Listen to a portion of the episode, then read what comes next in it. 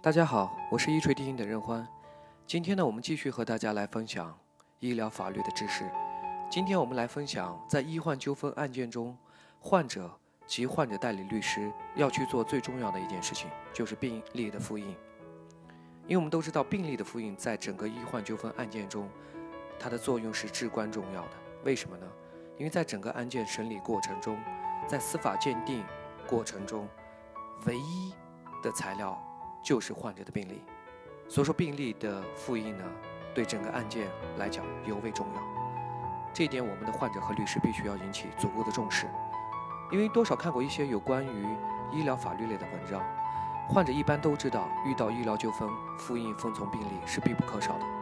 可是具体哪些是病历材料，怎么样的病历材料能够复印，哪些又不能呢？这是患者需要真正明白的。首先，病例材料是指医务人员在医疗活动过程中形成的文字。符号、图表、影像、切片等材料的总和，包括了门急诊病例和住院病例，属于书证的一种。病例材料不仅可以证明医患关系的存在，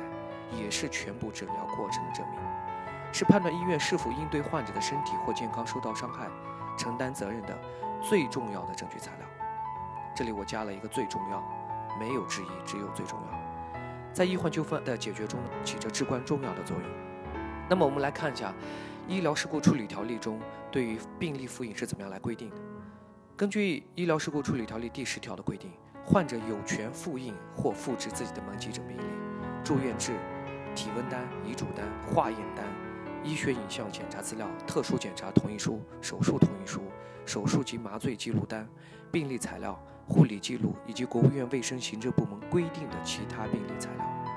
我们在这边能看到《医疗事故处理条例》呢。对患者能复印的病历材料有着详细的规定。患者依照前款规定呢，要求复印或者复制病历材料的，医疗机构应当提供复印或者复制服务，并在复印或复制病历的材料上加盖证明印记。复印或者复制病历材料呢，应当有患者在场。前段时间我们都知道，河南有一家医院在办理医患纠纷案件中，法院工作人员去医院去调取患者的病历时候，居然遭到了医院的拒绝。让大众都哗然了。所以在这里头，我们能看到一个事实，就是说，虽然说我们有一些条例规定患者可以去复印或复制自己的病历，但是在实操的过程中，也会碰到很多的一些阻碍。所以我们希望在未来呢，医院在患者复印病历这个方面呢，可以做到更加的透明、更加的友好，因为毕竟这样可以对双方都更有利。以上的医疗事故处理条例第十条呢。对于患者依法可以获取的病历材料范围、程序问题，做出了详细的规定。在患者按本条规定提出复印或复制病历要求的时候，无论是否发生医疗纠纷的争议，医疗机构均不得拒绝为其提供服务。为了确保复印或复制病历的真实性，医患双方应共同在场，核对无误后，医疗机构在其复印或复制的病历每页要加盖专用章。在这里，患者必须要知道的是，根据内容，病历材料我们主要分为两大类。第一大类就是客观性的病历材料。什么是客观性的病历材料呢？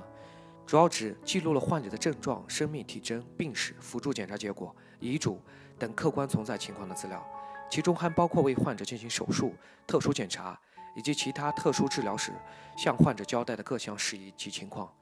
患者及近亲家属签字的医学文书材料等。根据规定呢，患者有权复制这些病历的材料。这就是客观性的病历材料。第二类呢，就是主观性的病历材料，是指在医疗活动中，医务人员通过对患者的症状、生命体征的了解和观察，对病史的了解、掌握，结合辅助检查结果进行综合的分析、讨论并提出自己的治疗意见等记录的文书材料。不同的医师呢，可以得出不同的结论，甚至是相反的观点。这一点呢，在医学领域呢，也是很常见的。主观性的病例材料反映的是医务人员在医疗活动中对患者疾病和治疗措施的主观意见，但是根据规定呢，发生医疗纠纷后呢，患者是不能来复制或复印主观性的病例材料的。关于这一点，我们认为这个规定制定的不是很合理。我们如果要更好的要去解决医患纠纷啊、医患争议，